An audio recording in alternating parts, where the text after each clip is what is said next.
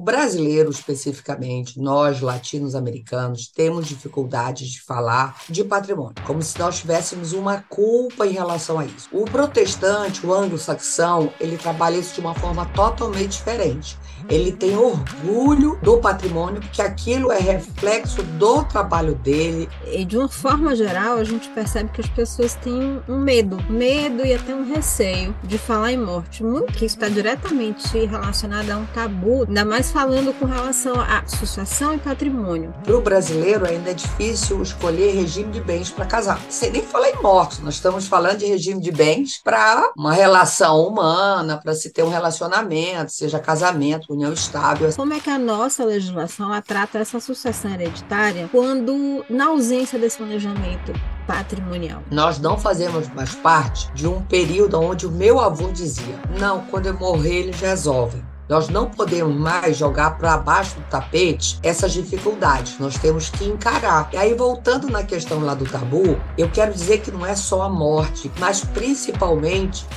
também a dificuldade que é passar em vida essa organização, porque as pessoas têm dificuldade de passar o bastão para a nova geração. Quais as implicações fiscais que estão envolvidas no planejamento patrimonial e sucessório? São os mesmos, mesmas tributações para inventário, por exemplo?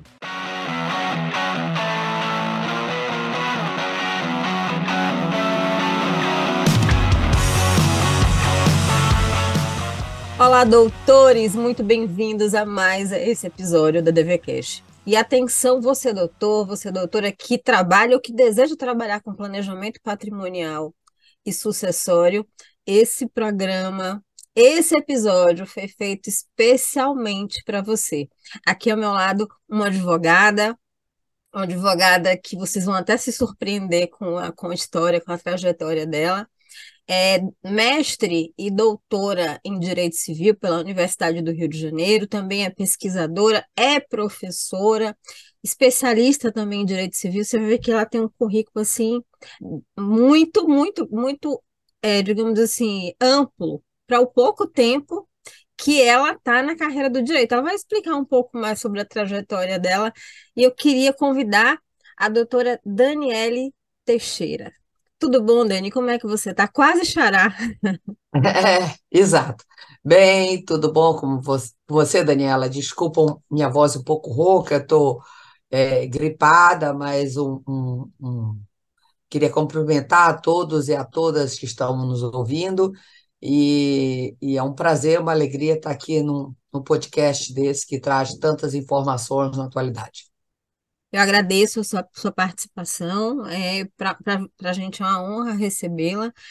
E eu queria começar esse programa é, até é, para a nossa audiência conhecer um pouco mais. Eu sei que sua carreira não foi uma carreira, digamos assim, tradicional, é, é, podemos não, chamar assim. Ela não é uma, digamos assim, não foi o início de carreira tradicional, como a, a, muita gente entra no direito, se bem que hoje em dia está cada vez mais misto isso. Às vezes o direito já é a segunda formação de alguém, né? E assim, e, e um fato que é interessante, a gente já conversou so, antes sobre isso, é que o fato de você ter entrado na, na carreira do direito mais madura, madura em termos de amadurecimento mesmo, de ter certeza de objetivos, de, de conquistas que você queria, eu acredito, e você até pode contar um pouco mais para a gente, que muitas das decisões que você fez ao longo, decisões ao longo de, dessa carreira, digamos assim, decisões, escolhas, está muito pautada nessa sua história de vida. Então, para a gente não causar mais suspense aqui no pessoal, é. né, eu quero te perguntar, é, basicamente, como foi que você encontrou o direito?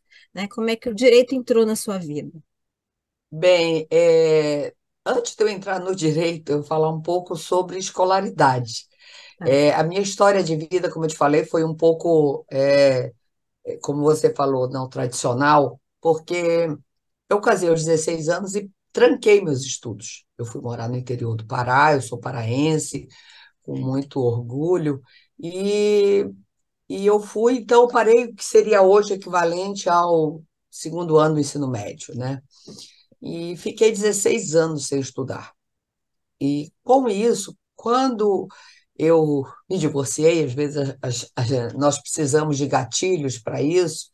Só que até quando eu mandava currículos, eu mandava assim, experiência antes do direito, não jurídicas, vamos dizer assim, e experiências profissionais não jurídicas, e depois realmente da minha carreira entrando no direito. Aí eu não, não percebia que eu tinha um, uma necessidade de estudar. É, ou, ou vocês terem noção, eu sou de um tempo que quando chegava no hotel, é, se fazia uma ficha cadastral e aonde perguntava a escolaridade da pessoa. Eu botava segundo ano incompleto, né?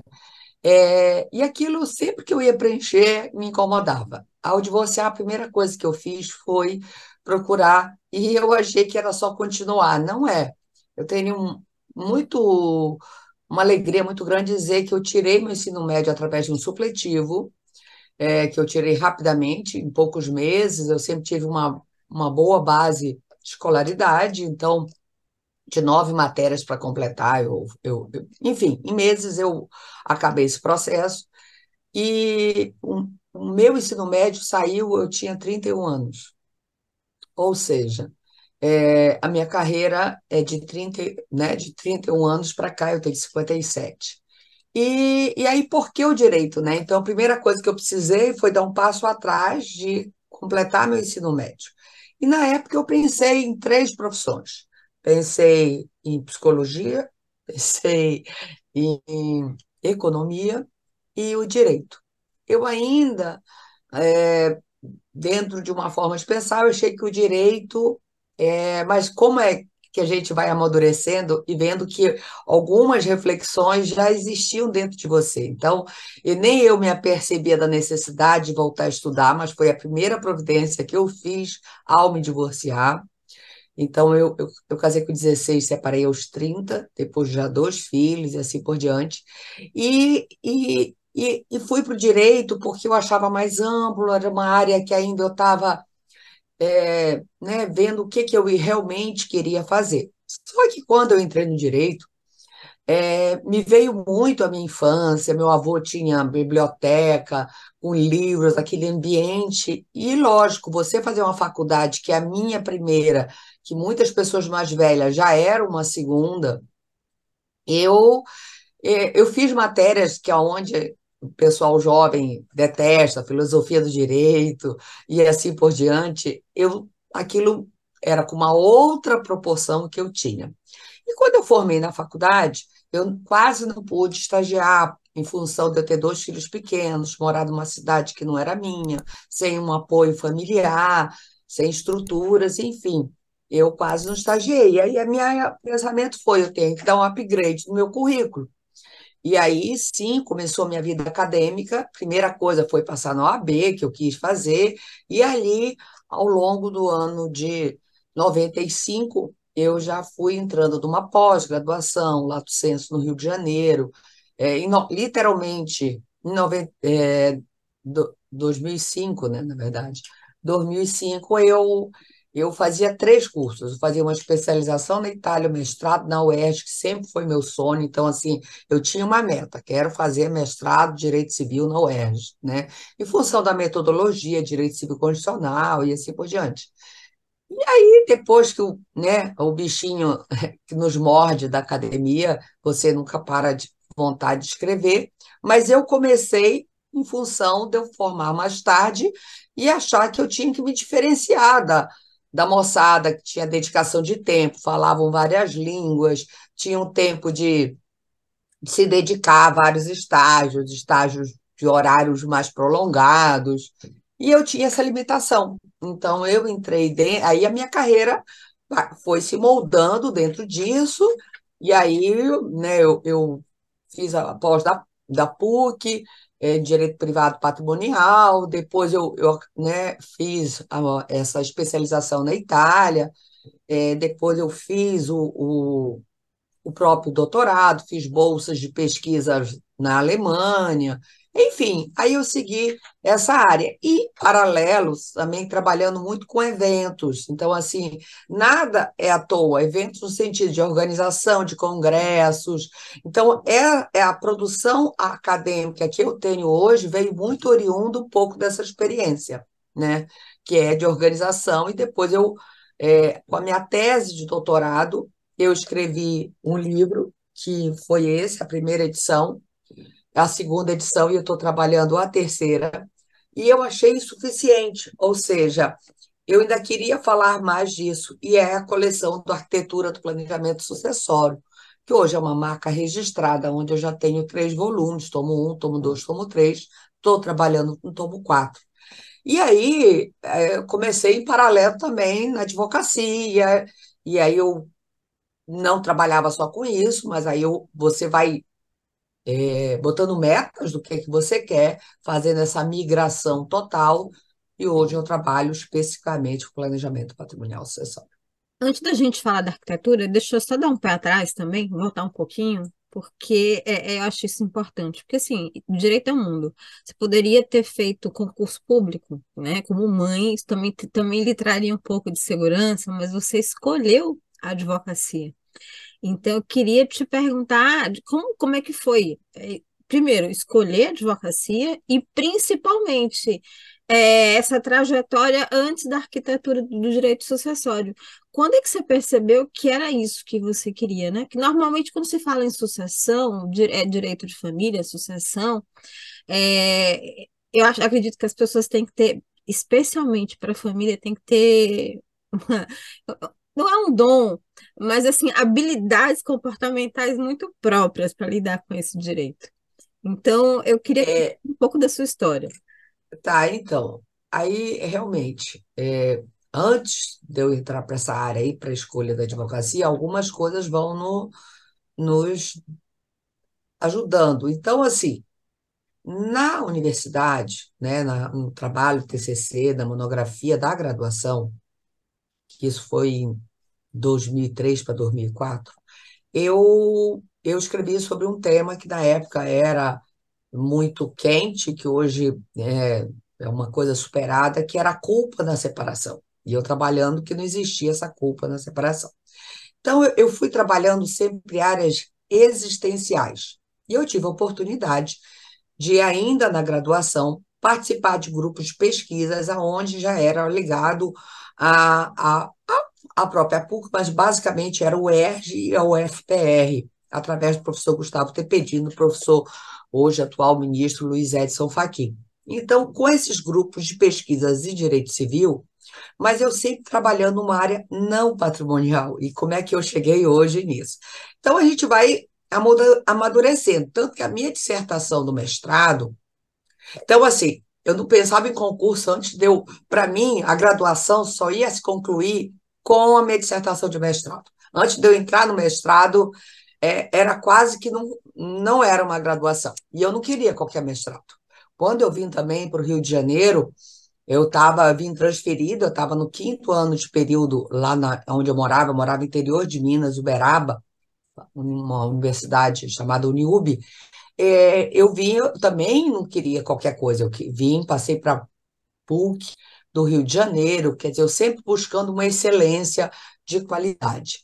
E, e aí, meus trabalhos sempre nessa área não patrimonial, a minha dissertação de mestrado, como eu falei, foi sobre privacidade, né? É, eu fui para a especialização na, na, na Itália, em Camerino, Universidade del Studio Camerino, é, sobre a questão direito de imagem é, no ambiente virtual, é, até um, é, no ambiente, é, tanto no direito civil brasileiro quanto no direito civil italiano, um estudo comparado. Então, aí eu já, mais ainda, direito de imagem, direito da personalidade, dentro de uma área essencial. E como eu emendei muitos cursos seguidos, quer dizer, era desde a graduação, TCC, OAB, é, uma, uma universidade é, mestrado, o curso em Camerino, eu precisei dar um tempo, amadurecer até para absorver tudo aquilo. Eu fiquei um, um, ano, um ano e pouco parada. Quando eu voltei, a fazer um projeto, a estudar, que foi o doutorado, meu projeto de doutorado. E aí eu me desafiei. E eu fui para sucessões, que é uma área pouquíssimo estudada, mas igual no Brasil, ela, ela, o direito sucessório ganhou uma importância muito grande. E muitas pessoas fazem, como você falou, ah, direito de família e sucessões, porque o próprio BDFAM, que é um instituto muito forte, trabalha direito das famílias e sucessões, mas nós não temos hoje no Brasil um instituto só de direito das sucessões, como tem o IBDECONTE, como o IBEC, IBDFAM e assim por diante. E, e, na verdade, são transformações socioeconômicas que fizeram essa importância do direito sucessório, não só no Brasil, mas no mundo, porque são transformações socioeconômicas que ocorreram no mundo globalizado e principalmente nesses países, é, vamos falar, é, fazer um corte aí dos países ocidentais. E nisso eu fiz um projeto que realmente teve uma, uma visão e foi um grande desafio, porque eu já fui mudar para uma área patrimonial. E tudo isso, nada acontece assim, é, é segmentado, é tudo ao mesmo tempo, né? Quer dizer, e, e aí, seja porque eu não queria o mestrado, eu não pensava em estudar para concurso, e eu, eu acredito, assim, eu sempre tive muito tato nessa questão de organização, de coordenação, e, e isso acho que a advocacia me permitia explorar isso de uma forma. Então, eu me identificava mais com a advocacia, por mais que eu não tivesse o tempo todo ali é, dizendo, ah, eu quero isso. Aquilo foi sendo construído dentro de mim, e quando eu cheguei realmente na, no meu projeto de tese, que era o planejamento sucessório, aí ali eu bati, eu defini literalmente, não, é realmente é trabalhar com isso, é advocacia, foi aí que eu fui seduzida por esse tema, e começo, através daí, uma mudança é, uma virada realmente da minha carreira. Perfeito. É, e assim, já percebi que você gosta de estudar as pessoas, o comportamento das pessoas. Eu já percebi que você é muito uma pessoa, uma alma observadora, que gosta de estudar comportamento, de entender essas interrelações. Por isso que eu quero te perguntar, que está diretamente relacionado a um tabu dentro do direito sucessório, que é falar de morte.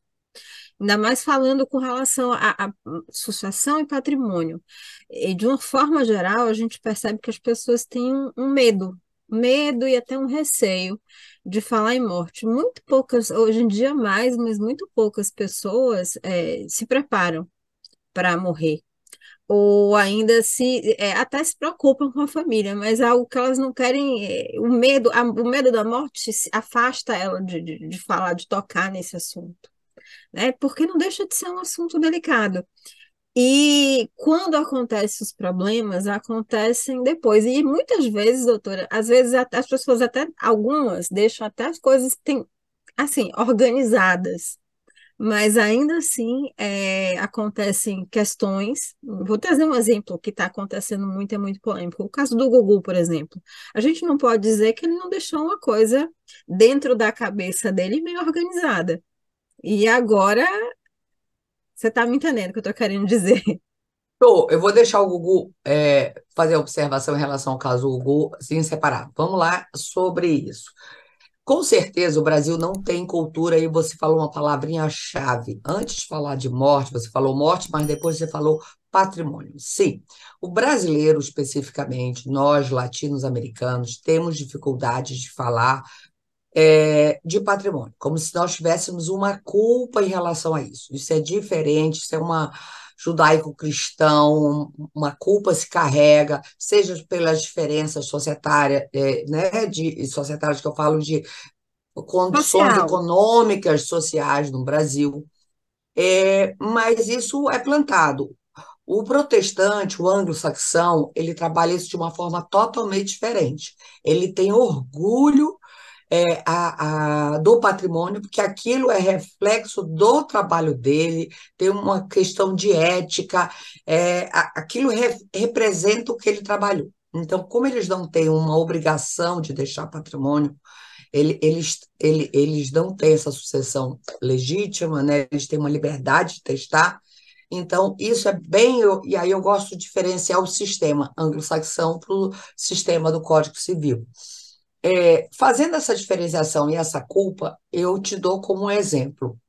Para o brasileiro, ainda é difícil escolher regime de bens para casar. Então, só fortalecendo essa sua é, afirmação, a dificuldade. Então, sem nem falar em morte, nós estamos falando de regime de bens para né, ter uma, uma, relação humana, para se ter um relacionamento, seja casamento, união estável, assim por diante.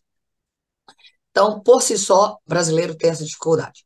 O que, que faz as pessoas procurarem mais agora o planejamento sucessório? É importante destacar. O que, que virou um boom dentro do Brasil é em função do engessamento que existiu dentro do direito sucessório. Quando eu falei na fala passada que o direito, as transformações socioeconômicas trouxeram para o mundo ocidental, nós estamos falando também de outros ordenamentos, eles trouxeram que transformações que as legislações foram se adequando.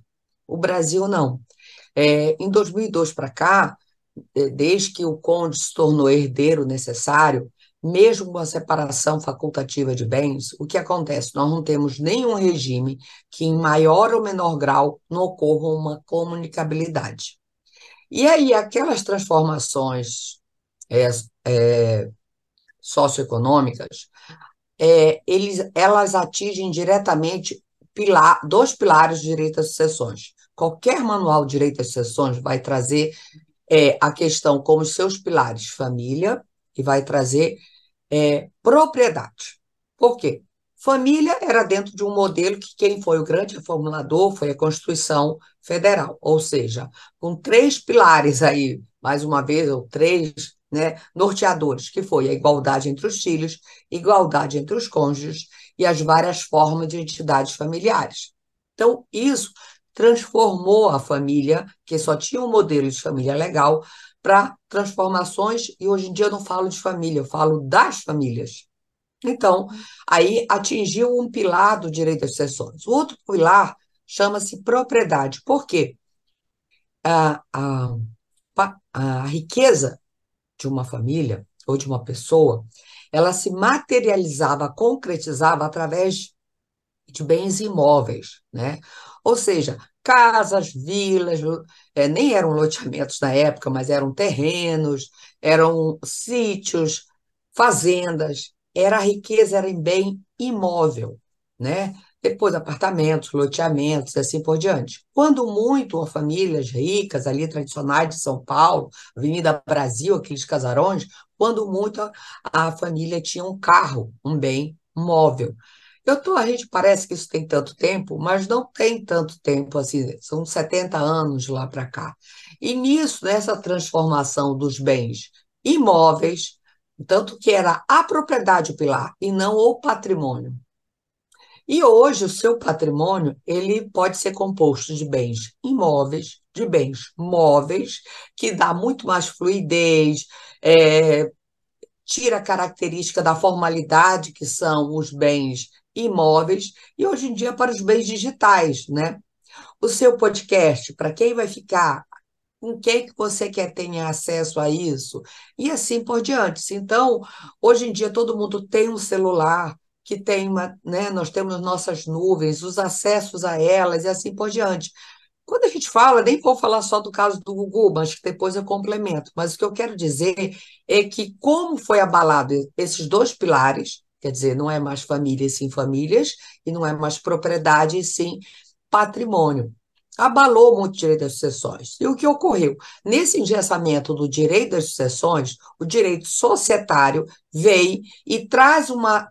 É, ela, é, o direito societário é, ele traz é, soluções para a demanda daquelas famílias e desses patrimônios. Então, hoje em dia, nós não fazemos mais parte de um período onde o meu avô dizia: não, quando eu morrer, eles resolvem. Nós não podemos mais jogar para baixo do tapete é, essas dificuldades, nós temos que encarar. E aí, voltando na questão lá do tabu, e eu sei que a gente vai ter continuidade é. Eu quero dizer que não é só a morte, concordo com você.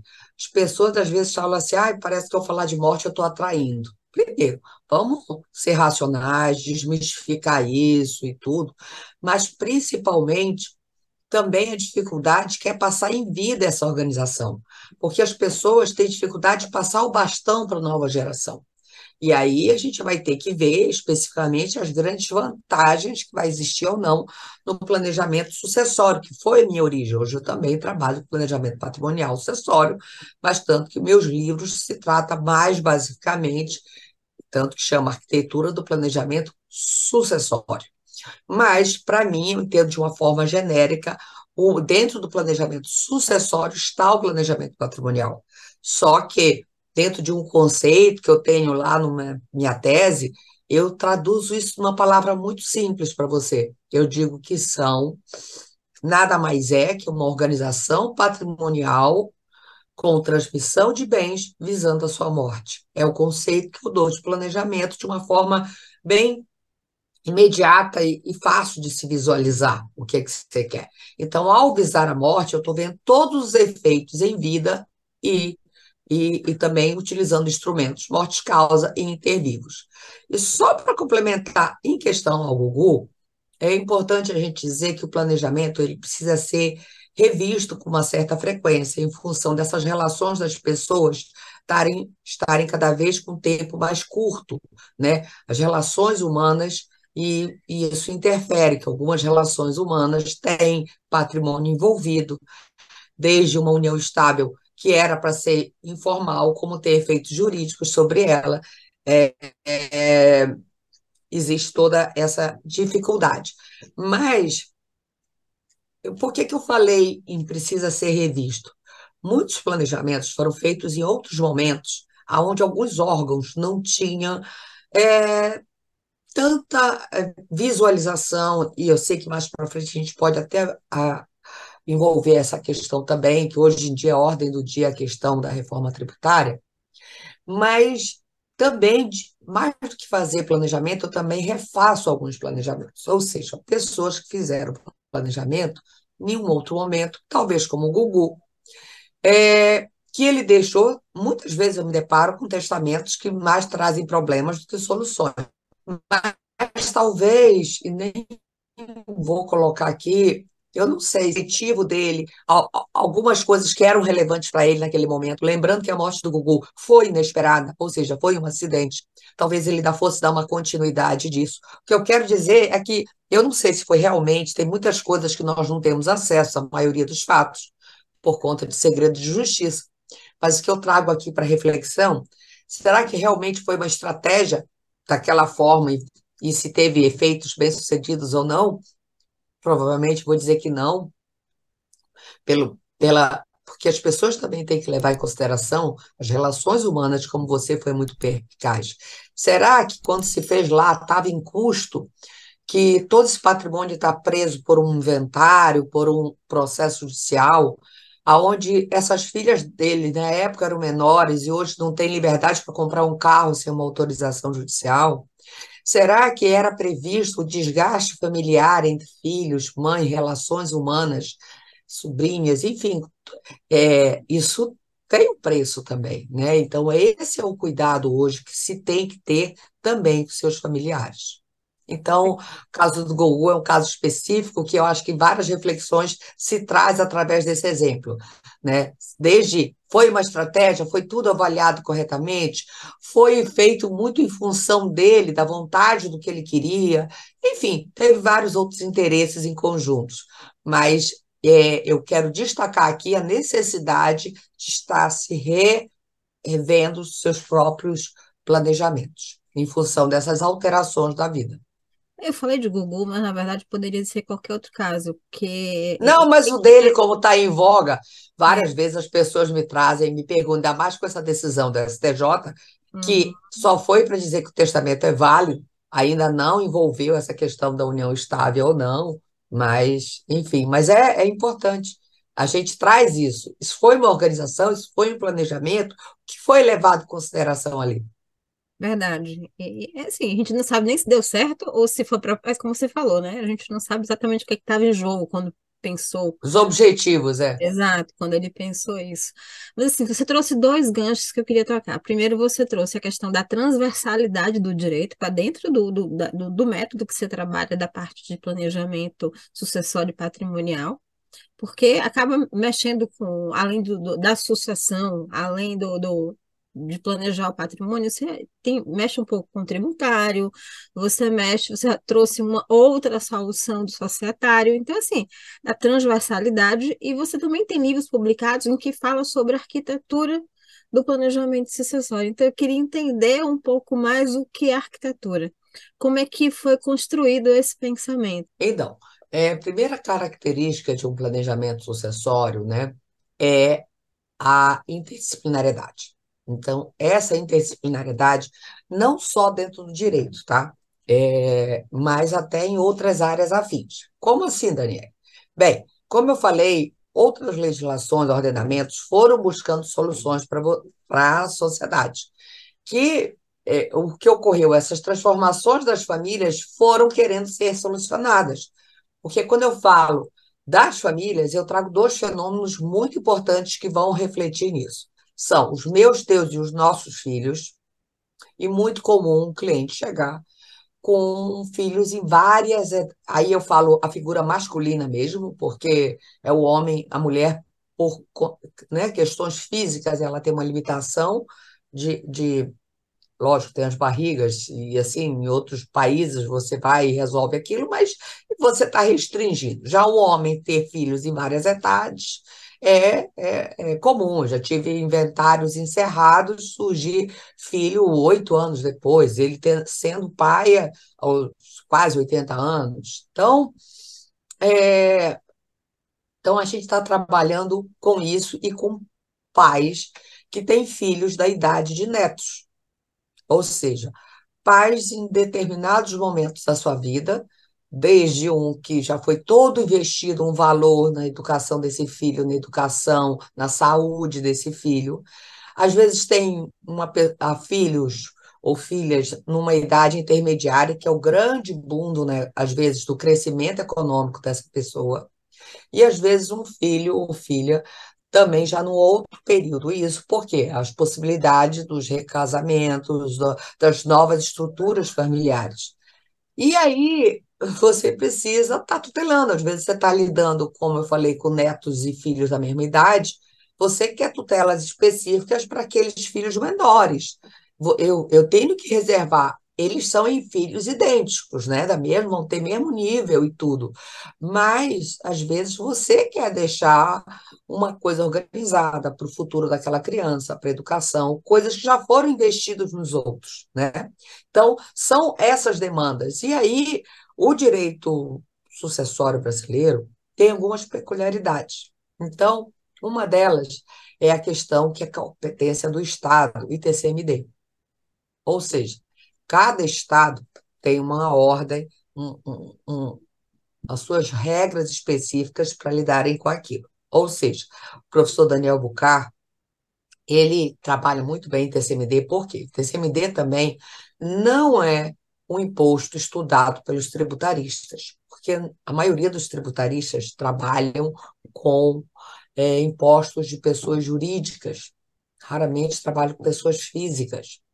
E quando você está falando do ITCMD, eu estou falando da morte da pessoa. Lógico que dentro do patrimônio dela pode ter, inclusive, várias cotas ou ações das suas empresas, mas quem morte, morre é a pessoa. E como nós temos 27 ordenamentos diferentes, é quase que ele diz como se tivéssemos 27 legislações sucessórias dentro do Brasil.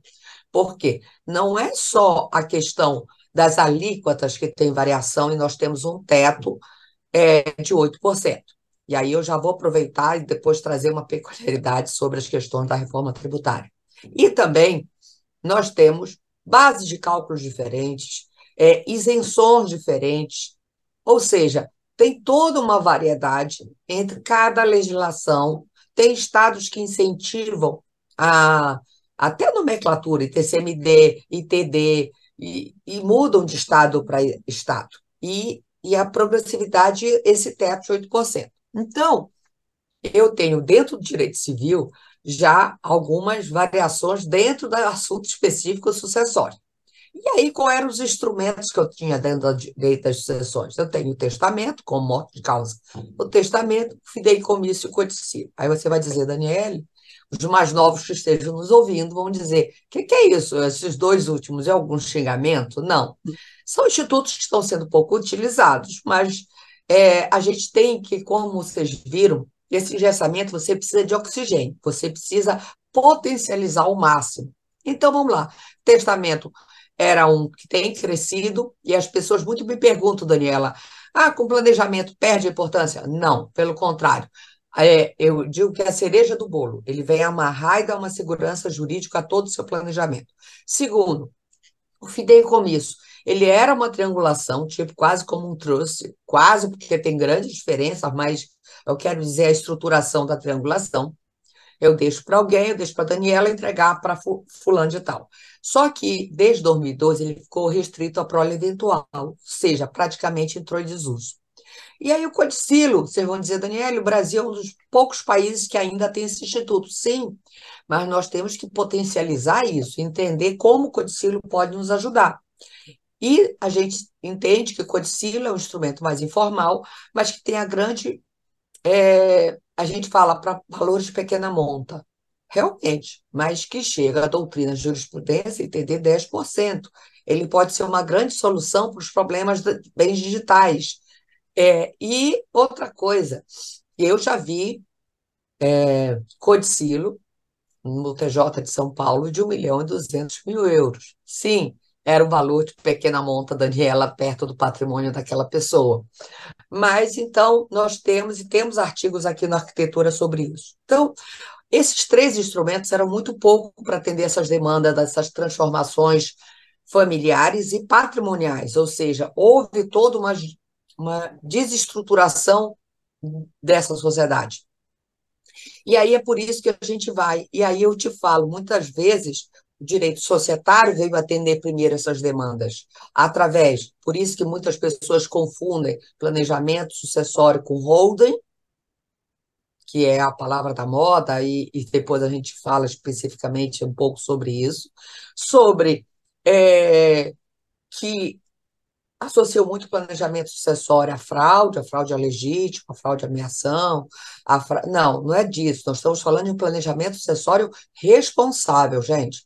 E, infelizmente, muita coisa tem sido vendida aí de uma forma. É, Pouco sabe? ética. Exatamente, no mínimo. Então, e aí outras áreas, como direito tributário também, a gente, uma outra área, como direito registral, notarial, é uma área que trabalha muito com planejamento sucessório. É, e aí, antes de ir até para outras áreas, olha só como o próprio direito civil criou uma potencialidade. Eu preciso, em parte geral, para trabalhar capacidade, nulidades, essa questão. Obrigações que é a base dos contratos. É, contratos, contrato de doação, contrato de seguro, só para falar rapidamente, é a própria responsabilidade civil de vários agentes que trabalham com em várias etapas diferentes do planejamento sucessório, inclusive a responsabilidade social é, civil de nós advogados, como também dos vários é, entidades, é, representações do Estado. E é, vamos para direito às coisas, trabalhamos com institutos como usufruto, propriedade, posse, direito de família, regime de bens, filiação, é, e direito sucessório, como é, a próprio testamento, enfim, a próprio instituto. Então, só o direito civil eu preciso ter uma amplitude. Aí eu já falei direito societário, tributário, registral notarial.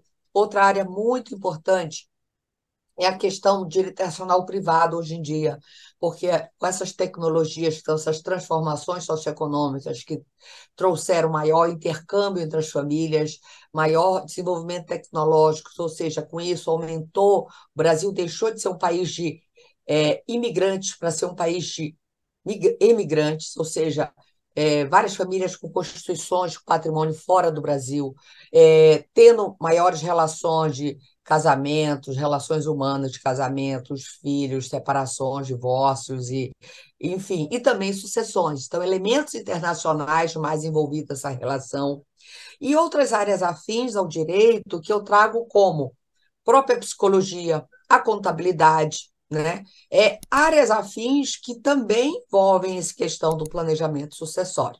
E aí, o arquitetura, do que que veio tudo isso? Bem, como eu disse, a, a tese do meu da minha dissertação foi Planejamento Sucessório, Pressupostos e Limites, que foi meu primeiro livro, que eu fiz. Está esgotado há três anos, e a editora falando, brigando comigo, mas enfim, foi dali. E aí, quando acabou, eu senti falta de falar mais, porque como a interdisciplinariedade é, é comum a todos esses exemplos que eu dei, precisava e não tinha doutrina. Quando eu fiz o intercâmbio, intercâmbio não, né? Eu fui fazer um doutorado é, sanduíche na Alemanha, né? Pelo, pela CAPES.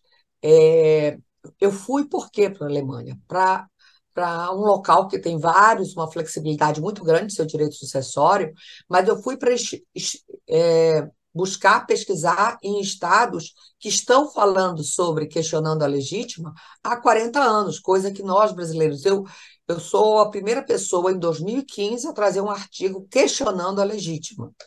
2015. E isso não quer dizer que eu sou contra a legítima, tá? Eu só estou trazendo isso como um, um cenário. E aí surgiu o planejamento, a arquitetura do planejamento sucessório, com um, um livro pequeno ainda, com para a segunda edição já aumentei mais 10 artigos. Esse livro já está na terceira edição. E aí foi. Por quê? Ele envolve desde livros de, de notariais, ele envolve temáticas societárias, ele envolve temáticas tributárias. E aí você vai trazendo elementos, e eu vou trazendo tudo isso, que é a característica do planejamento sucessório, ou seja, essa essa, esse método, essa metodologia de estar vendo. E aí, sim, outro mito que eu gosto de tirar, Daniela, Daniela, é que as pessoas acham que planejamento acessório tem fórmula. E não tem. É Nós é literalmente temos... a construção dessa complexidade que a gente se transformou hoje em dia, né? É. E aí eu falo que não tem fórmula, mas tem etapas. E quando eu digo que ele tem que ser revisto, é, a gente passa por essas etapas, que é uma, eu ligo ao a pessoa, ou seja, a qualificação daquela pessoa, de né, qual é o seu estado qual, qual como você se apresenta, você tem uma união estável, você é casado, tem pacto, não tem, tem herdeiros necessários, que eu chamo de uma qualificação objetiva. A subjetiva é que idade esses filhos têm? Eles têm pactos? Não têm? É, tem futuros herdeiros dentro desse patrimônio ou não? Tem, é aí que a, a psicologia, às vezes, dependendo de algumas estruturas familiares, tem que, que, que ter uma interseção de, de se ver pot, é, potenciais herdeiros ou não, se temos que. Porque isso faz parte até para saber se vamos terceirizar alguns setores, algumas áreas, porque nós não estamos mais num período que, igual do meu avô dizia, né? É, quando eu morrer, vocês resolvem. Nós, no mundo de hoje, o tempo, nosso tempo é dinheiro. E se você não resolve as coisas, se você não antecipa, e essa é a grande diferença na advocacia, você deixa de ver o advogado como um problema como só resolução de problema para antever esse problema. Então, é uma advocacia preventiva, consultiva, criativa, porque a gente não faz em massa. A gente pode ter até algumas etapas, como eu vou só qualificar aqui, que é a pessoa, o patrimônio, eu também tenho que ver que esse patrimônio não é só quantitativo, a ordem de grandeza, mas também a qualidade desse patrimônio, de que forma ele está constituído. Ele tem liquidez? Não tem. Ele está mobilizado? Não tem. E o terceiro que eu chamo é autonomia. Ou seja, eu tenho limites? Não tenho? Como é essa minha autonomia? Enfim, esses três setores. Então, nós podemos passar não tem fórmula, mas pelo contrário, cada vez mais esse planejamento é o que eu chamo de customização do planejamento sucessório. Ou seja, cada família tem a sua estrutura familiar, tem a sua a estrutura patrimonial e também os seus interesses da sua família e assim por diante, desse planejador ou até da estrutura familiar. E quando eu digo que ele tem que ser revisto, porque quando essas três variáveis tem alguma alteração, e eu trago agora aqui na necessidade de atualização o quarto motivo. Qual seria ele? Seria exatamente uma alteração legislativa, seja tributária, seja, por exemplo, eu fazia algumas estratégias legalmente, tá, gente? Quando a gente fala em economia tributária, eu estou falando tudo licitamente, não estou falando de de outras formas do, de trabalhar o planejamento sucessório. E aí eu tinha algumas economias que, é, concretamente aqui, o que, que envolve no direito das sucessões ou no planejamento sucessório a reforma tributária? Em três pontos. O ITCMD só em três estados não são progressiva, né? O Rio de Janeiro, então para o Rio de Janeiro nada muda, que nós já temos essa progressividade. É trazer o quê? A obrigatoriedade dessa progressividade. Que eu te falo os estados, se eu não me engano, é São Paulo, Minas Gerais e eu acho que Paraná, que não tinha essa progressividade é, e que vai ser obrigatório. Segundo, vai para o Senado ainda, mas não está se falando de um aumento da alíquota, da alíquota, que hoje é o teto de 8% mas já tem um projeto de lei, isso não quer dizer que lá não possa alterar, tem um projeto de lei de 2019, apresentada pelo senador na época, Cid Gomes, de se chegar até 16%. Isso ainda não foi abordado e não se fala. Mas outra coisa era a possibilidade de se fazer é, inventário extrajudicial, não necessariamente isso poucos advogados sabiam, que você é, liga muito ao último domicílio você fazer seu inventário. Isso só é obrigatório para era ou é ainda enquanto não vier estar em vigor, só é obrigatório para pessoas é, para é, pessoas não, para inventários judiciais. Aí tem que ser o último domicílio da pessoa. Mas para inventários extrajudiciais, que a gente sabe que tem que entrar dentro daqueles requisitos, eu teria a possibilidade de fazer meu inventário. Ou seja, eu vou pagar a tributação daquele estado para os meus bens móveis. A gente sabe que os bens imóveis vão ter natureza próprio terreno e eu vou ter que pagar ele em cada estado que eu tenha meu patrimônio. Então, se eu tenho patrimônio em quatro, cinco estados, cada é bem imóvel, cada estado eu pago ali para aquela Cefaz uh, o valor referente àquele meu imóvel. Mas tudo isso juntado com meus bens móveis, aí você entra cotas, ações, barcos, aviões, enfim, semoventes, né? Você tem todo um perfil, eu podia ir para o estado do Amazonas, que é 2%. Então, tem, isso é totalmente lícito e tudo. Agora não.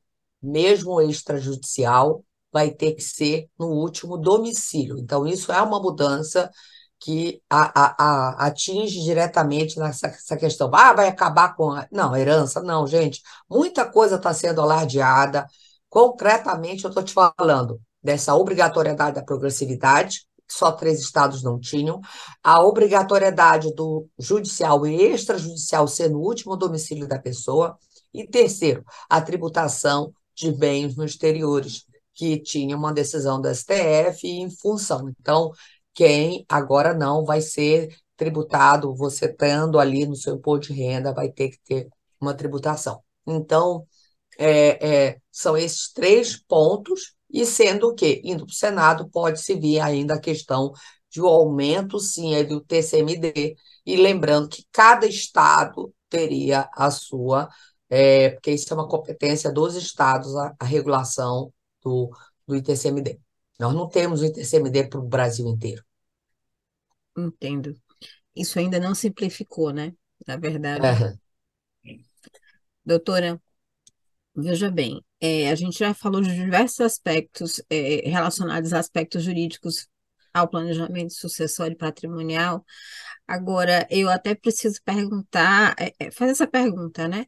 Como é que a nossa legislação trata essa sucessão hereditária quando, na ausência desse, desse planejamento patrimonial e sucessório? Então, o que acontece? O Brasil tem um sistema é, de duas formas de sucessões. A gente tem a sucessão legítima é, e a sucessão testamentária. Ou seja, eu tendo herdeiros necessários, que tem toda uma ordem quem são herdeiros necessários, primeiro é os descendentes com cônjuge, depois é os ascendentes concorrendo com o cônjuge, em terceiro, cônjuge, e em quarto, os colaterais. Ou seja, os três primeiros são herdeiros necessários. Eu tendo herdeiros necessários, 50% do meu patrimônio tem que ficar reservado ao que a gente chama da legítima. Então, esse é o primeiro planejamento. Ou seja, se eu nada faço, que é a natureza, a grande maioria dos brasileiros nada faz, já tem um planejamento feito, que é a própria sucessão essa ordem aí que a, a, a, a lei nos permite. Ou seja, a, a sucessão legítima é que o Estado impõe e, e, e põe dentro dessas regras. Você tem a sucessão testamentária, ou seja, 50% do meu patrimônio, eu tendo herdeiros necessários, eu posso dispor da forma que eu quiser. Ou seja, eu posso deixar para o Zé da esquina, é, para a mulher da couve, enfim, eu deixo para quem eu quiser. Se você não tiver herdeiros necessários, você tem a totalidade do seu patrimônio para deixar, mas você tem que afastar os colaterais. Ou seja, eu tenho que, porque se você não afasta por testamento, é, seguindo a ordem, se você não manifesta nada, vai seguir todo o seu patrimônio dentro da legítima, né? dentro daquela ordem vocatória que é imposta taxativamente, e muitas pessoas falam que quando da necessidade de se rever a legítima, não é só na porcentagem de 50% do patrimônio ou não, é também trabalhar essa ordem vocatória, se se tira o ascendente ou não, como alguns países falam. Se fala hoje no Brasil desse papel desse supercônjuge, ou seja, ele concorre com os descendentes, com o ascendente está terceiro lugar ali, sozinho.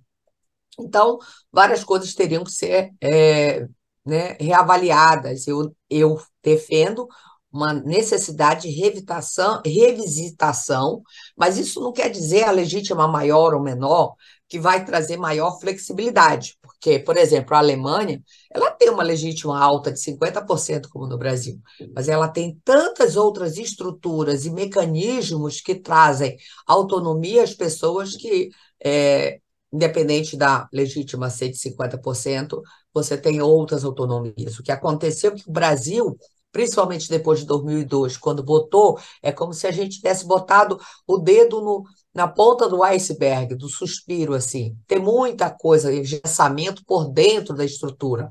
A gente, é, quando põe o cônjuge como herdeiro necessário, a gente dificultou a última liberdade, ficou mais concreta essa falta de liberdade e autonomia, que é uma tendência do direito das sucessões, direito das famílias, essa maior concre, é, concreto, concreto e é, mais contratos nessas relações. Então, no direito, somente com a questão da instabilidade da união estável, com, com certeza, é, essa instabilidade, tanto desde o início que ela foi constituída até o final, se é herdeiro necessário ou não, é, eu acho que dá uma insegurança jurídica muito grande, por isso que é melhor casar e determinar o regime, isso e aquilo, do que ficar só numa união estável. Mas tem linhas doutrinárias diferentes, entendimentos, mas eu estou falando que a, a majoritária, aqui, o judiciário também tem dado, a, jurisprudência tem sido nesse lado, que companheiro é sim herdeiro necessário. E o que, que isso tem a ver com planejamento? Lembra lá no início que eu falei que as etapas Primeira coisa é qualificar a pessoa, eu preciso saber, eu preciso sair do norte, qual é meu patrimônio? E para isso eu preciso saber qual é a minha ação. Se eu tenho uma ação, se eu não tenho, qual é o regime daquela pessoa, porque por mais que você faça um patrimônio, um testamento de todo o seu patrimônio, lógico que você vai vendo a parte do respeitando o que é legítima, inclusive da minha ação. Ou seja, eu preciso ter essa organização. E por isso que é a questão da união estável ou não, se o companheiro ou companheira são herdeiros necessários, é, é crucial para qualquer início de um planejamento. Perfeito. É, a gente estava conversando antes e você trouxe até uma questão que meio preconizada por profissionais do mercado que não são tão éticos assim, para dizer o mínimo né? Vende-se muita coisa no afã de se vender até planejamento, mas se vende holding também de várias coisas, sobre diversos argumentos. Eu já vi até argumentos do tipo de blindagem patrimonial em função de disputas trabalhistas na empresa. Já vi diversos argumentos nesse sentido. Então, assim, eu preciso fazer essa pergunta de forma prática, né? Como é que o, o planejamento ajuda de alguma maneira a proteger o patrimônio familiar de se é que isso realmente ocorre, quando ocorrem eventuais disputas ou litígios? Então, é, eu vou trabalhar aqui a, a, a desconstruir alguns mitos que envolvem o planejamento sucessório. Ou seja, que é sinônimo de holding, como eu estava falando, holding é só um dos instrumentos de um planejamento sucessório. Eles não são excludentes, eles são complementares. Eu não é porque eu preciso escolher um, não posso usar o outro. Não, você pode até utilizar a holding, você usa doação, você usa seguros é, de vida, você usa testamento, enfim, eu posso ter um leque de instrumentos e ferramentas para a realização daquele planejamento sucessório. Entre as vantagens de um planejamento sucessório, mas só para trazer outro, não tem fórmula que eu já falei, é, não é para fraudar ninguém, ou seja, nem herdeiro, nem. Não é para fraude a credores, não é, isso não é planejamento, tá? Isso para mim isso são fraudes, e fraudes vão ter seus remédios necessários. Então, planejamento é para essa organização. Perguntam, é caro? Depende muito do patrimônio.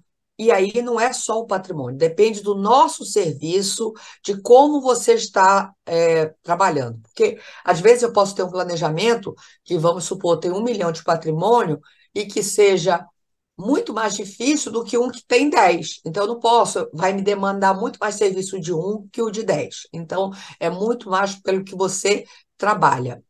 Então, é, é, é, é para blindagem patrimonial, muito perguntam isso. E não é. Primeiro, não existe esse termo blindagem patrimonial de forma lista no Brasil. O que a gente pode ter é alguma proteção patrimonial. E entre as vantagens do planejamento, com certeza, é evitar uma dilapidação patrimonial, ou seja, é evitar ter escolhas e, e estratégias jurídicas seguras que me evitem chegar naquele, naquele litígio, naquela briga. Então, eu antecipo, por isso, uma advocacia preventiva, de eu trazer soluções e não pensar só no cenário atual. Eu tenho sempre prever. Quem pode questionar aqui? Quem são as possibilidades? Aonde eu posso organizar isso ou não? Então, isso com certeza, essa. E outra coisa, é um cuidado não só com Aí a gente sempre pergunta, né? É, planejamento é só trato das questões patrimoniais? Não. O testamento, por exemplo, você tem, desde 2002 para cá, possibilidade de, de atender questões não patrimoniais, que era uma restrição até 2002. Ou seja, eu posso determinar questões de curatela é, é, ou, ou tutela, né? Eu posso botar um administrador para para uma coisa e outra pessoa para cuidar daquela situação. Eu posso envolver questões não patrimoniais no testamento também. Eu posso deixar um legado para uma neta para tratar da saúde, eu tenho uma, uma pessoa deficiente, como eu trato. E não é só os seus, tá? É a você. Uma preocupação muito da sociedade hoje é com a sua velhice. São dados do BGE, Daniela. As pessoas ganharam 20 anos. Então, muita coisa é vendida de uma forma irresponsável, é, sabe, verdadeiras falácias se utilizam de exceções para vender como regra. Então, para isso, a minha orientação é que o planejamento você apure. E aí as pessoas dizem assim: mas como é que se eu não sei, como é que vou saber se aquela informação está correta ou não? Veja quem é aquela pessoa, dá uma pesquisada na internet, às vezes até a internet, é, tudo se paga, às vezes pode ter até ali, mas investiga no, na, no, no, no currículo Lattes da CAPES, veja quem é aquela pessoa, qual a formação dela, a seriedade, quantos anos está no mercado. Hoje eu vejo pessoas falando de experiências de planejamento sucessório, como sabe, você vai ali na esquina Eucânio, presta bem atenção. Não é fácil, porque tem essa interdisciplinariedade, mas, por outro lado, eu acho que no planejamento sucessório a gente tem a oportunidade de trabalhar muito em parcerias. Eu não preciso dominar, eu trabalho com parceiros em outros estados, de outras áreas. Por quê? Eu não tenho, eu não consigo sozinha ter todo o domínio. Eu preciso ter o quê? Uma visão do todo. Eu preciso fazer esse overview do patrimônio, ou seja, eu preciso saber como é constituído, quais os problemas familiares, qual a vontade. Eu tenho que ter essa sensibilidade de saber, porque às vezes as pessoas chegam e não sabem traduzir em palavras. E cabe a nós, advogadas e advogados, a traduzirem e trazer os efeitos jurídicos para aquelas pessoas, que às vezes eles falam, quero fazer doação, reserva de usufruto. Não, doutor, eu confio, doutor, eu confio no meu filho ou na minha filha. Hoje, será que vai ser o mesmo daqui, ah, na minha nora, no meu genro? Será que daqui a cinco anos vai ser aquela mesma família? Será que aquelas pessoas não estão em outras relações, isso e aquilo? Então, por isso, e pensando acima de tudo, cuidado com você, com a sua velhice. Então, dizer que com holding você não passa no inventário É mentira. Você passa por inventário obrigatoriamente se você tiver patrimônio, inclusive cotas ou ações. Você só não passa por se você doar tudo para terceiros, tiver em nome de outra titularidade. E aí você me pergunta, Daniela, mas Daniele, isso é uma boa estratégia? Eu vou dizer que não, eu não acho. É melhor encarar um, um inventário, organizar esse meu patrimônio, simplificar esse inventário, buscar, se é possível, um extrajudicial, fazer toda essa organização do meu patrimônio. Mas eu posso fazer isso, grande parte dele, em vida? Posso, mas eu vou dar tudo só para não passar no inventário? E vamos fazer essa organização antes, que é cuidado com os seus, até para tutelas existenciais vulneráveis. Você precisa de patrimônio para tutelá-las, né? ter, ter tutelas para organizar essa proteção dessas pessoas. E para nós, para nossa velhice, todos nós, com desenvolvimentos tecnológicos, não é só essas tecnologias acessíveis, é a tudo, a pesquisas, a, a remédios, a tecnologias de, de exames preventivos e, e, e, a, e a toda a sociedade, que é o desenvolvimento tecnológico, nos traz essa longevidade e que, consequentemente, é, e tu, é um dos motivos que o direito sucessório ganhou importância no mundo. Né? É, é. A dificuldade é que o Brasil não, não, não foi se atualizando e por isso que o planejamento sucessório é um dos maiores nichos da advocacia. Eu estou falando. É, assim, em, termos de mercado, eu não duvido. É, a questão toda é assim, é a mentalidade conservadora da, do, da nossa população, que ainda não está nesse, ainda não chegou lá. É, quem chega normalmente é quem é esses meus, teus e os nossos, quem está recasando, quem tem essa noção. Aí, quando me perguntam também, um dos mitos é esse, Daniela. É só para quem tem grande patrimônio? E aí eu digo que não. É para todos nós que compomos uma sociedade. Ou seja, quanto menos eu tenho, mais eu tenho que organizar. Aí você vai me dizer assim, ah, Daniela, mas quem mora numa comunidade precisa? Precisa. Eu fiz um trabalho pro bono um dia desse, uma organização patrimonial, ah, é um planejamento sucessório? É. Em outras palavras, é uma pessoa que está com câncer, já voltou segunda vez, uma pessoa que tem poucas condições, mas tem uma filha menor, essa criança, a segurança dela, a mãe já está pelejando com câncer há uns oito anos, a criança tem onze, a segurança emocional dela não é o pai, a figura paterna. Como eu deixo essa tutela dessa menor? Qual, qual é a segurança que eu deixo? Então, assim, é para se entender, lógico que nós não temos essa cultura, mas as pessoas cada vez mais pensam, tipo, se eu morrer, quem vai ficar minha casa? É para o meu filho? É para o meu filho menor? Ainda não, mas aos poucos está mudando. Olha, é, recentemente eu estava dizendo assim, a gente trabalha muito com prototipagem de serviço jurídico e a gente estava prototipando um serviço é, já pensando na pessoa que está casando pela segunda vez. Em função, é, é, trazendo exatamente, colocando no rol de opções o termo de confidencialidade na questão do divórcio. Porque muitos divórcios, digamos assim, acabam de uma forma pública e muitas vezes vexatória para as pessoas. Então, a gente já estava já tava trazendo no escopo da, da, formulação do divórcio, ou mesmo antes, no, no, no, casamento, já trazendo ali no contrato de casamento, no pré-nupcial, esse contrato de confidencialidade. Para que, o, se, se por acaso houvesse um divórcio, que isso se mantesse confidencial, que isso não, não, essa lavação de roupa suja não se chegasse em público já prevendo que assim, não, a pessoa já casou uma vez, não quer passar por isso de novo, quer dizer que já aconteceu. É, aí eu até te complemento, até você me deu um gatilho, um gatilho que eu vou dizer que às vezes as pessoas me perguntam quando começaram o planejamento sucessório? Bem, quanto mais cedo, mais opções de instrumentos eu vou ter. E aí, lógico que a gente tem certos gatilhos, e você falou um deles. Quando se passa por um divórcio, é um gatilho, ou seja, você já fala para o seu cliente: olha, é, você, você né, acabou de passar por uma partilha, vamos então organizar para a próxima não ter esses problemas, ou mesmo quando seja, é a hora que alguém nasce com novo patrimônio, né? Já houve aquela partilha ali, então daqui para frente vamos organizar, como é que você tem? Já tem um né? Filhos de dois casamentos, vamos deixar. Lógico, às vezes próprios inventários também doídos, ou próximos a nós, a pessoa. Esse grande boom também vem em virtude da pandemia, ou seja, trouxe essa essa insegurança da morte para todos nós, né? Entrou dentro de nossas casas essa mortalidade, né?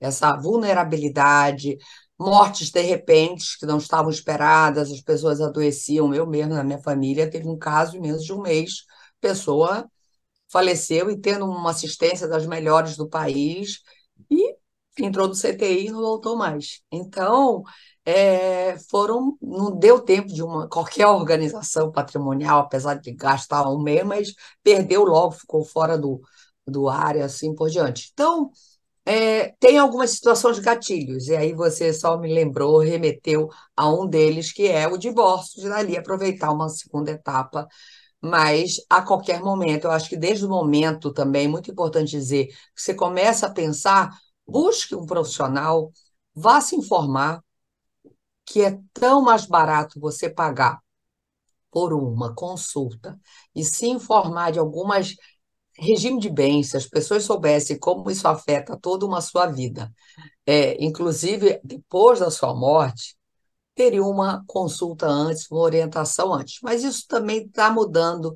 Eu acho que quando vem essas pessoas mais jovens, já estão tendo uma outra visão sobre isso. Bom, eu preciso fazer essa pergunta porque você também trouxe, né? Você trouxe essas diferentes relações com relação a, a casamento e configurações de família. Então, a gente precisa até trazer com essas mudanças que estão acontecendo no seio familiar, a gente está tendo pessoas casando diversas vezes, né? Às vezes casamento, união estável, descasa, casa. Mas efeitos patrimoniais da mesma forma, né? Sim, to todos com efeitos. Tem nascimentos, tem mortes, e assim, as, hoje tem a figura do, do, do filho é, digamos assim, do, do, do, enteado, que muitas vezes não foi adotado juridicamente, mas existe, digamos assim, a afinidade, né? Os pais por afinidade, por afiliação, que de alguma maneira pode afetar também a questão do patrimônio. Como é que fica o planejamento patrimonial e sucessório nesses casos? Dá para construir, configurar é, eu acho que as pessoas confundem também um pouco assim. Teve um, um boom aí da multiparentalidade, que pode ser feita tão facilmente hoje em dia. É, é o seguinte: existem pais e mães que se divorciam. É, e aí a sociedade, eu vou te falar, até porque eu também sofri isso. Via assim, papel.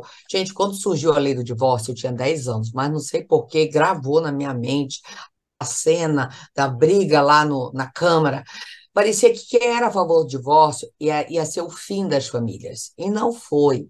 Foi Eu o fim de um modelo de família e não o fim das famílias. Fim simplesmente de um modelo. As pessoas continuam. Quando veio a possibilidade, a Constituição trouxe a união estável, não foi. Ela o direito corre atrás da sociedade. O direito só veio tutelar aquelas pessoas que já viviam naquelas uniões de fato. Então, vieram dar efeitos e proteção e assim por diante. Então, é, as pessoas, eu acho que nesse um pouco ficou assim.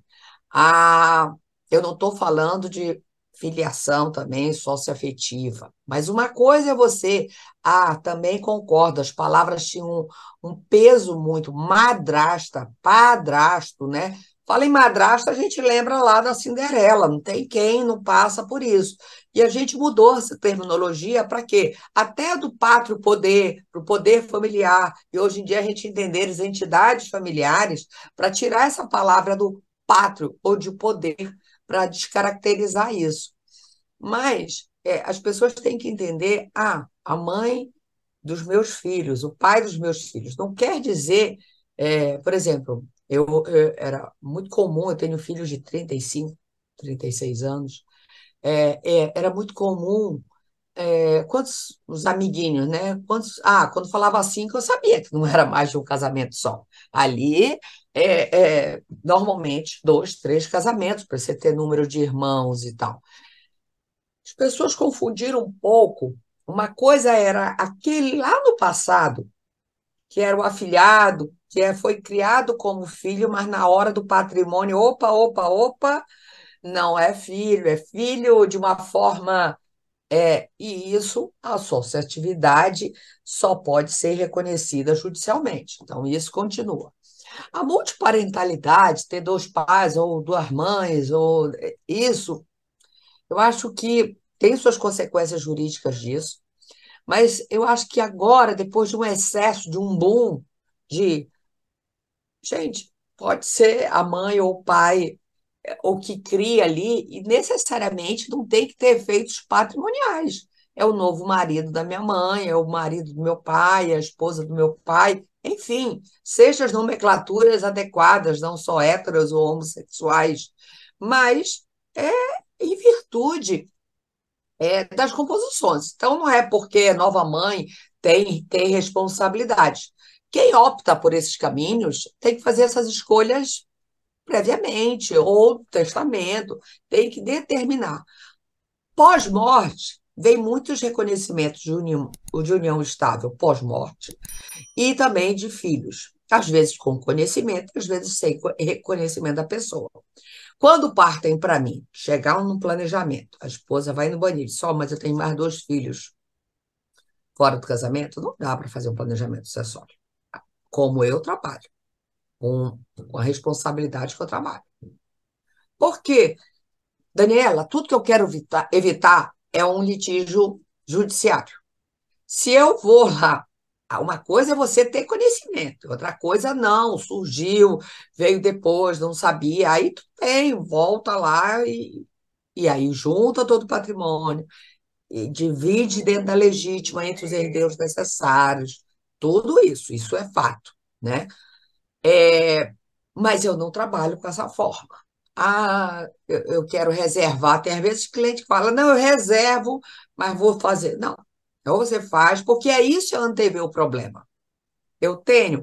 Ah, vive ou não em união estável? Quer ver um problema? Às vezes não é só reconhecer. Não, a minha família toda sabe que eu vivo numa união estável. Então vamos organizar isso. Às vezes tem diferenças entre os filhos, todos entendem que o pai vive ali numa união estável, mas em tempos diferentes. Um acha que tem três anos, outro acha que tem 12 anos, ou seja, os efeitos patrimoniais podem ser modelados conforme. Então, vamos resolver antes, vamos organizar. Às vezes eu vejo pessoas que têm um, um olhar para frente de ter cinco, seis filhos, é, possibilidade de ter, vamos trabalhar aí, 12 é, genros entre genros e noras. A chance disso dar errado então vamos aqui, vamos organizar. Às vezes eu já dei um negócio para um filho, outro para outro. Vamos, isso vai ser adiantamento de herança, vai ser estar disponível. Fazer essa. É, é, o que eu digo que planejamento, apesar de a gente estar falando de patrimônio, é um cuidado. É um cuidado com a sua família, é um cuidado com os seus e, acima de tudo, um cuidado com nós mesmos, inclusive com o patrimônio que nós constituímos. Eu não quero trabalhar uma vida inteira para depois os filhos estarem brigando, dilapidando e acabando com aquele patrimônio, como a gente vê várias brigas aí entre familiares.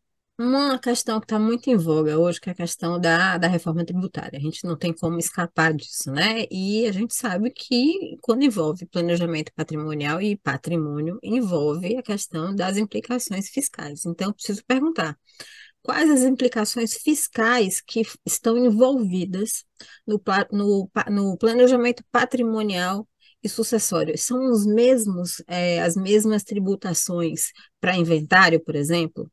Olha, é, inventário, até as pessoas também não têm noção, como no Brasil, tendo patrimônio, você obrigatoriamente é, tem que passar por um, um inventário, inventário, seja judicial ou extrajudicial. Não é é, isso não é no mundo. Às vezes a gente, como tem isso, acha, não, tem alguns países onde não é necessário se fazer o inventário, tá? Como na França. Então, é, eu estou na França porque todos os manuais brasileiros falam em direito de cesino e que é, é de origem francesa. Só que lá o direito de cesino não, não se aplica no Brasil, apesar de todos os manuais trazerem, porque nós temos que passar.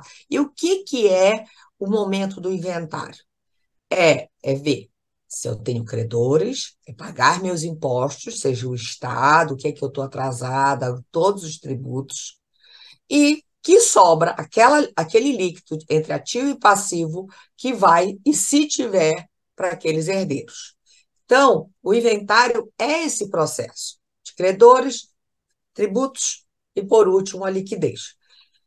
Aí, por exemplo, eu tenho vários níveis é, é, trabalhando em um planejamento que eu trabalho com três tipos de impostos. Eu trabalho com o ganho de capital, que é muito importante. Então, eu preciso saber para que, que eu quero aquele bem, vou manter, não vou, e assim por diante. Eu vou, que aí é, é o imposto federal, tá? Porque é a lei, é dali, é para todos.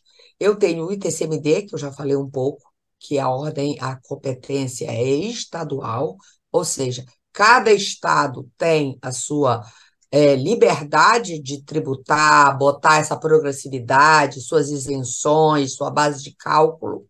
Então, são, não importa só a, a, a, a progressividade, não quer obrigar os estados a chegarem a 8%, né?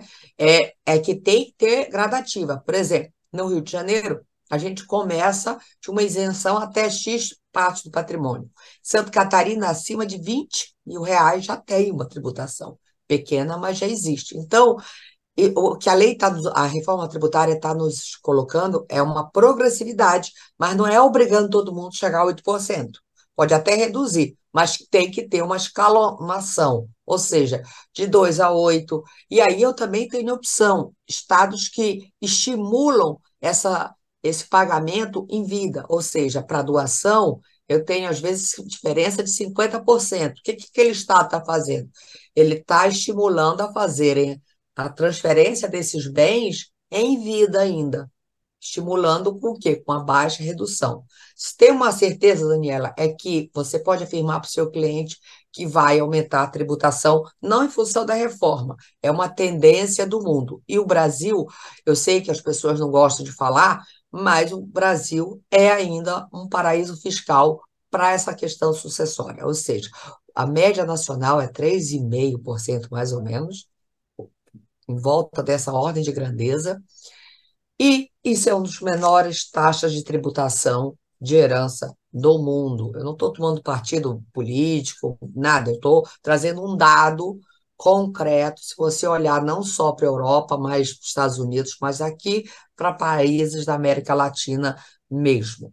Então, e o terceiro nível de tributo que a gente trabalha também é com a questão do, do TBI, né? que aí é um, é um imposto de competência é, é, de competência municipal, né? E que aí algumas cidades trabalham com uma, a cidade do Rio de Janeiro com uma coisa, os outros, o interior para outras. É, isso é competência em cima de pautas dos municípios.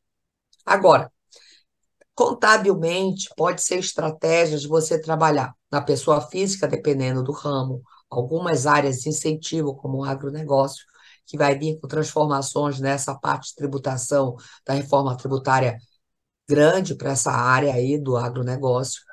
Mas eu estou dando um exemplo, como é uma, uma área que incentiva esse, essa estimula, estimula ser trabalhado pessoa física. Em outras áreas é interessante trabalhar com a pessoa jurídica.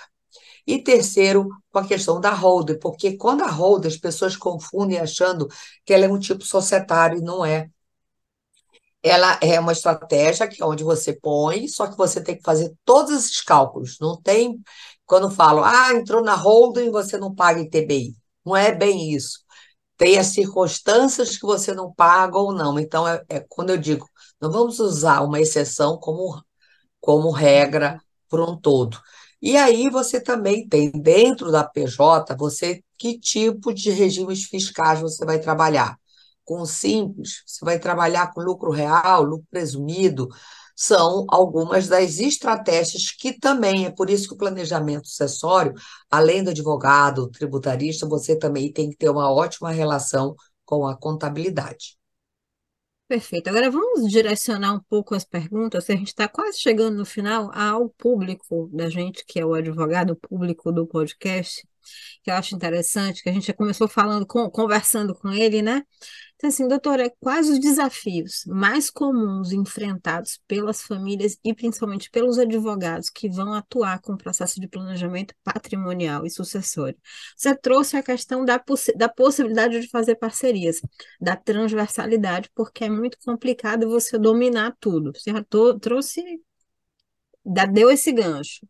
É, eu, é, é uma, é uma dificuldade, isso é, com certeza, mas, por exemplo, Aí me pergunto, Daniele, você então só pode trabalhar um grande escritório, que já, você já tem a área de societário, de cível, de tributarista? Não, você pode ter parceiros. E aí dentro da minha área, minha especialização, por exemplo, é família de sessões. Isso não quer dizer que eu tenho uma noção tributária já contábil para estar tá dependendo do patrimônio. Agora, se você tem, não é só ordem de grandeza, tá? Eu, se eu tenho um patrimônio, a característica do patrimônio da, daquela pessoa, daquele meu cliente, é, ou da minha cliente, seja de imóveis. Se eu preciso de um, de um conhecimento específico de direito imobiliário, eu vou fazer uma parceria, vou chamar aquela pessoa para participar dentro daquele planejamento. Se envolve questões de direito privado internacional, eu chamo um parceiro para dar uma orientação, porque então é uma advocacia é, criativa, mas também ela tem essa questão de cooperação. É, muitas vezes as pessoas falam, Daniel, você sai por aí falando, dando fórmula, escrevendo livro e tal. Você não tem, não é uma área de perder um medo, se eu estou querendo é, que mude essa cultura, eu quero que quanto mais as pessoas trabalham e tenham essa cultura das pessoas, dos advogados estarem trabalhando, é melhor. Então, a gente resolve isso com, com parcerias. Uma grande dificuldade é ainda o gatilho do cliente. Às vezes ele não entra no seu escritório, muitas vezes, dizendo que quero um planejamento acessório. Você tem que ver. Se eu trabalho com a parte societária, e quero, já trabalho assim. Vamos ver como é que está o contrato social de vocês? Vamos ver se está se adequando ou não. Precisa dar uma estruturada. Tem dados da Price, por exemplo, que falam que 27% só das empresas brasileiras têm essa parte sucessória da empresa. Ou seja, eu não estou falando de planejamento sucessório, é porque quando morre um sócio, é, os herdeiros não entram naquela sociedade. Você herda as cotas, você vai fazer é, é um, um, uma avaliação, valuation de, dos haveres daquela empresa, mas você não entra naquela sociedade. Então, só aí um mercado dentro de um direito societário muito grande. Então, é, mas como desafio, eu acho que eu acho é que é a conscientização. Então, quando eu digo que nós temos que perceber dentro da nossa advocacia, é, e aí você pode ser, seja do setor tributário, seja. E a necessidade dessa parceria, por exemplo, muitos é, planejamentos tributários esquecem, não sabem regime de bens. Então, eles também têm que ter consciência de vir, como aqui é uma advocacia no todo, essa interdisciplinariedade tem que estar concreta. Eu não tenho que pensar grande só para mim. Vamos cooperar com todos para ficar um planejamento mais é, seguro, né? que se, se sustente. E, com certeza, meu pior inimigo, então, a importância da veracidade das informações do cliente, isso já tem que partir. Uma outra dificuldade que eu te falo também é das pessoas valorarem esse serviço. Por quê? Junto com uma advocacia tradicional, que é de contencioso, você tem valores por ação. E nessa advocacia, ela é uma advocacia preventiva, mas eu já tenho que ser remunerado desde o momento que eu vou avaliar aquela documentação. Então, olha, eu, estou, eu vou gastar horas me debruçando, analisando. E também aí, eu te falo, Daniela, não é a ordem de grandeza, que eu posso ter um patrimônio de um milhão, vamos botar de 10 milhões, que pode ser um único imóvel, e posso ter um patrimônio de 10 milhões que envolvem é, mais de 100 matrículas. Meu trabalho vai ser diferente entre analisar um de uma terra, cadeia dominial, e da outra que seriam 100 matrículas diferentes. Então, não, são peculiaridades que eu vou ter. Então, essa precificação acaba sendo da valorização do cliente para o trabalho ter, que não é um resultado concreto só. Então, por isso que eu tenho que é, é, vamos dizer, fatiar, fazer por etapas esse meu trabalho, porque senão eu dou toda uma fórmula e o cliente vai e executa. Então, necessariamente, a minha estratégia é pensar de uma forma grande, lato, né? E, e a execução, necessariamente, às vezes eu não sou eu que vou fazer. Agora, lógico, um, um, um testamento com alguém que conhece todas essas peculiaridades de tudo que é feito, mas necessariamente não precisa operacionalizar as doações e tal. Mas essa estratégia de um todo, com certeza, porque senão é o que acontece muito hoje em dia na advocacia. Você contrata, às vezes, uma, uma pessoa para te trazer a solução naquele, naquela hora que a panela está sob pressão total, depois que esfria, vai, põe alguém da família, alguém para resolver, e assim por diante. Então, esse mesmo problema chega, só que aí a, a, forma de ter que ser diferente é a forma de como você botar por etapas, e aí o risco seu é menor. E você vai valorando para o seu cliente como cada parte etapa Agora, as pessoas também perguntam: é rápido? Lógico que não. Se eu preciso passar por várias etapas. Mas muitas vezes, Daniela, o cliente vai fazer um tratamento de câncer, ele vai fazer uma cirurgia, ele está com medo ali de uma morte iminente. Aí você tem instrumentos que você pode fazer de uma forma mais emergencial para aquela situação, mas nada porque é, sem eu avaliar todas essas qualificações das pessoas, das pessoas envolvidas, levantar o patrimônio, ter essa percepção e regularizar, implementar tudo isso, isso demanda um tempo. E eu posso dividir isso por etapas, inclusive por questões de gastos, né? Nem todo mundo está pronto ali pagar todos os impostos. Inclusive, o planejamento sucessório pode ser uma estratégia processual, ou seja, eu posso ver, ah, por mais que esteja assim briga, Alguém está em comum que não quer tirar patrimônio e vender um bem? Todos concordam? Tá, então vai se consegue um, um alvará para vender aquele bem para começar a dar uma liquidez para pagar até organizar os tributos dos outros, né, dos outros imóveis que podem estar em inventários atrás, presos, ou precisam ser regularizados. Então, sobre partilha, existem todas as estratégias. Então, até com a parte processual, mediação, é, com certeza é uma área que você tem que trabalhar em equipe. Tá. Você já trouxe vários elementos aqui. Você já trouxe, de, de certa maneira, como precificar, né? Um método de trabalho que é um método de dividir em etapas. Já trouxe isso pronto para gente. Agora, que trouxe até o perfil de cliente, não é uma demanda que o cliente chega no escritório e diz assim, eu quero isso. É muito difícil alguém vir é difícil. clareza. É. É, normalmente você vai conhecendo o cliente por outros meios e aí você sugere um patrimônio, um planejamento patrimonial. Seja pela dor que a pessoa já passou, ou para evitar. Às vezes não é só com você, você vê um amigo passando, você vê um parente que teve dificuldades. Então, vamos, né? Todo mundo é mortal, todo mundo. E aí são dados, quando eu falo, você sabe que a cada 100 empresas, só quatro chegam à quarta geração. E aí vem muito essa estrutura organizacional, de governança, de estruturação. Eu, eu digo, Daniela, que as pessoas não são mais amaduras, as pessoas estão cada vez mais as áreas precisam ser tocadas por profissionais o custo-benefício está cada vez menor, o, o, as margens de lucros, então isso precisa ser tudo muito bem avaliado.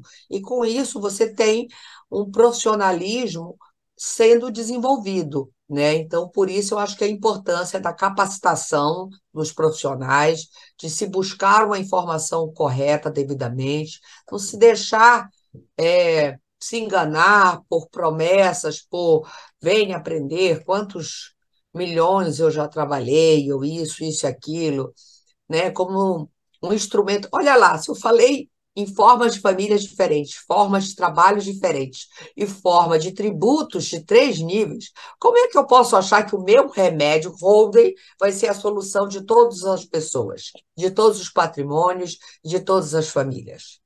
Não vai, não dá. Doutora? Ela é um ótimo instrumento, mas eu só quero dizer que então, só para você ver, quem fala e vende isso, para, pensa e vai verificar o que que isso tem.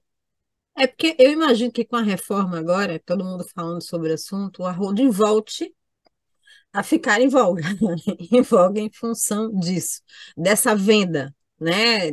Simplesmente por conta da venda. Vamos fazer uma holding para diminuir a, a tributação com relação a. É. Mas é isso, é o que eu estou te falando, dentro da parte sucessória, não, não teve maiores mudanças, só que as pessoas, os jornais, as mídias também precisam de matérias e ficam. Enfim, vai vir alterações? Vai, mas também são alterações que são é, necessárias e já estão aí. É igual você querer ter resistência à tecnologia.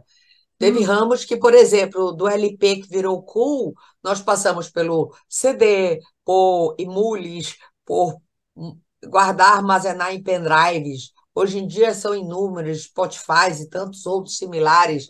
A questão até do boom do podcast. Enfim, o mercado vai se adequando. Você faz lançamento da música, você dá para depois. Então, mas são adequações, vai dizer resistir. Eu, na minha última mudança, dei todos os CDs. Falei, gente, não tem mais nem aparelho para tocar isso. É diferente é do LP. LP você não joga, não, mas o CD. LP até porque... é, é, é, é, digamos assim, é item de colecionador. É, é. Não, e aí tem a natureza do som, da qualidade do som, né? Enfim, várias circunstâncias. Doutora, a gente está chegando ao final e assim, eu preciso lhe agradecer pela sua disponibilidade, né? A gente vem, vem tentando conversar, ajustar essa data, e tererei brigando, fazer tal dia, tal dia, até que a gente conseguiu finalmente sentar para esse podcast acontecer. Vou te pedir que você é, deixe suas redes sociais, se as pessoas começarem a conhecer um pouco mais seu trabalho, a arquitetura do planejamento sucessório também. E eu queria finalizar pedindo a você que me, me passasse, ou passasse para a gente, para nossa audiência, que recomendações você daria para os advogados que consideram iniciar ou mesmo introduzir no portfólio de seus serviços essa demanda de planejamento patrimonial e sucessório? Então, é, eu, eu, eu vou deixar meus contatos e tal, da rede Instagram, mas como mensagem, ou vou me inverter. Meu Instagram é arroba Teixeira. É, tem o, o, do arquitetura, que é arroba arquitetura do planejamento.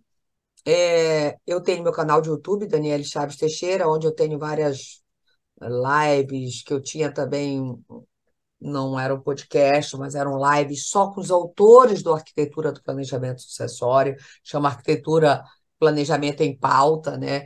É nada melhor que os próprios autores trazerem, traduzirem palavras curtas e áudios de né, um bate-papo, o que quis dizer e trouxe de destaque naquele artigo. É, mas como mensagem. E eu trabalho muito com três tipos de público.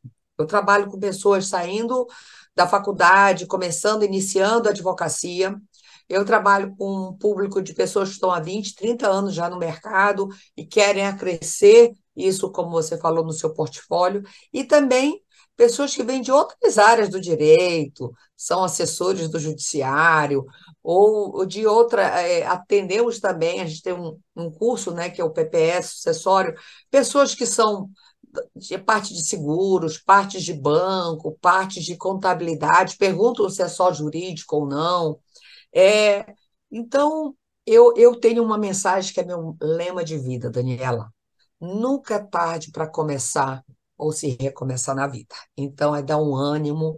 E, e, essas palavras me traduzem porque você vê, eu aos 31 anos eu tirei meu ensino supletivo. Eu tenho certeza que seu público é, deve ter pessoas dessa idade ou bem mais nova. Enquanto eles já estão aqui ouvindo, eu estava tirando meu ensino médio. Hoje eu tenho pós-doutoramento. É, então, eu entrei numa área, como vocês viram, toda a minha evolução acadêmica, como eu fui buscar meus. É, a vida também vai te dando. Eu quero dizer que muita importância acadêmica, mas ela não traz frutos imediatos. E as pessoas, às vezes, precisam de liquidez rápidas, isso e aquilo. Mas trabalhe, trabalhe em parceria, vá se capacitar. Toda aula, fim de aula, quando é sexta-noite, sábado, uma hora da tarde, ou toda aula, eu agradeço. Agradeço aos alunos que estão ali se dedicando a fazer uma pós, um curso de extensão, é, que me deram ali para estarem ouvindo e aprendendo um pouco mais. Então, é, é isso. Nunca é tarde para recomeçar, para se estudar, para se trabalhar, se entrar numa outra área. E, e, e, venham, eu tenho uma paixão pelo tema, às vezes desculpa até ter passado aí do que foi programado, mas é porque é uma área extremamente estimulante, é, não é fácil, eu digo, mas é, é, é muito bom você trazer soluções, você trazer segurança para o seu cliente, sabe? É, é, é uma, e não é só problema. Então, tem esse lado muito é, satisfatório para nós, advogadas e advogados que trabalhamos na área. Perfeito, doutora. Mais uma vez eu quero lhe agradecer. Muito obrigado por nesse momento aqui. Tenho certeza que todo mundo, nossos ouvintes, principalmente quem vai assistir pelo YouTube também vai adorar essas reflexões. É, é, a gente, nossa audiência, ela é composta de jovens advogados, mas também não tão jovens. Talvez é, é, pela minha idade eu acabe aproximando, me aproximando de pessoas, de, de advogados mais sêniores também. Então, isso também é uma bênção, porque a gente percebe que o mercado está sempre se renovando e na necessidade dessas pessoas estão buscando se atualizar frequentemente. Né? E a gente sabe que é um caminho sem volta, não tem, você não pode parar. Né? Há, há 10 anos atrás não se falava em patrimônio digital. Né? Uma conta no Instagram era só uma conta no Instagram. Hoje, uma conta no Instagram vale dinheiro é. mesmo. É. Então, mais uma vez eu quero lhe agradecer. Eu preciso dizer que a nossa audiência com a DVCast vai ao ar sempre aos sábados, às 15h45 da tarde no YouTube. Às segundas-feiras, a partir das seis e meia da manhã, a gente está em vídeo no Spotify e em áudio nos principais agregadores de podcast. Doutores, uma honra, uma honra, doutora, estar aqui com você até esse momento. E a gente se vê, doutores, no próximo episódio do DVCast. Abraço grande, até lá. Tchau. Até lá, obrigada. Tchau, Daniela.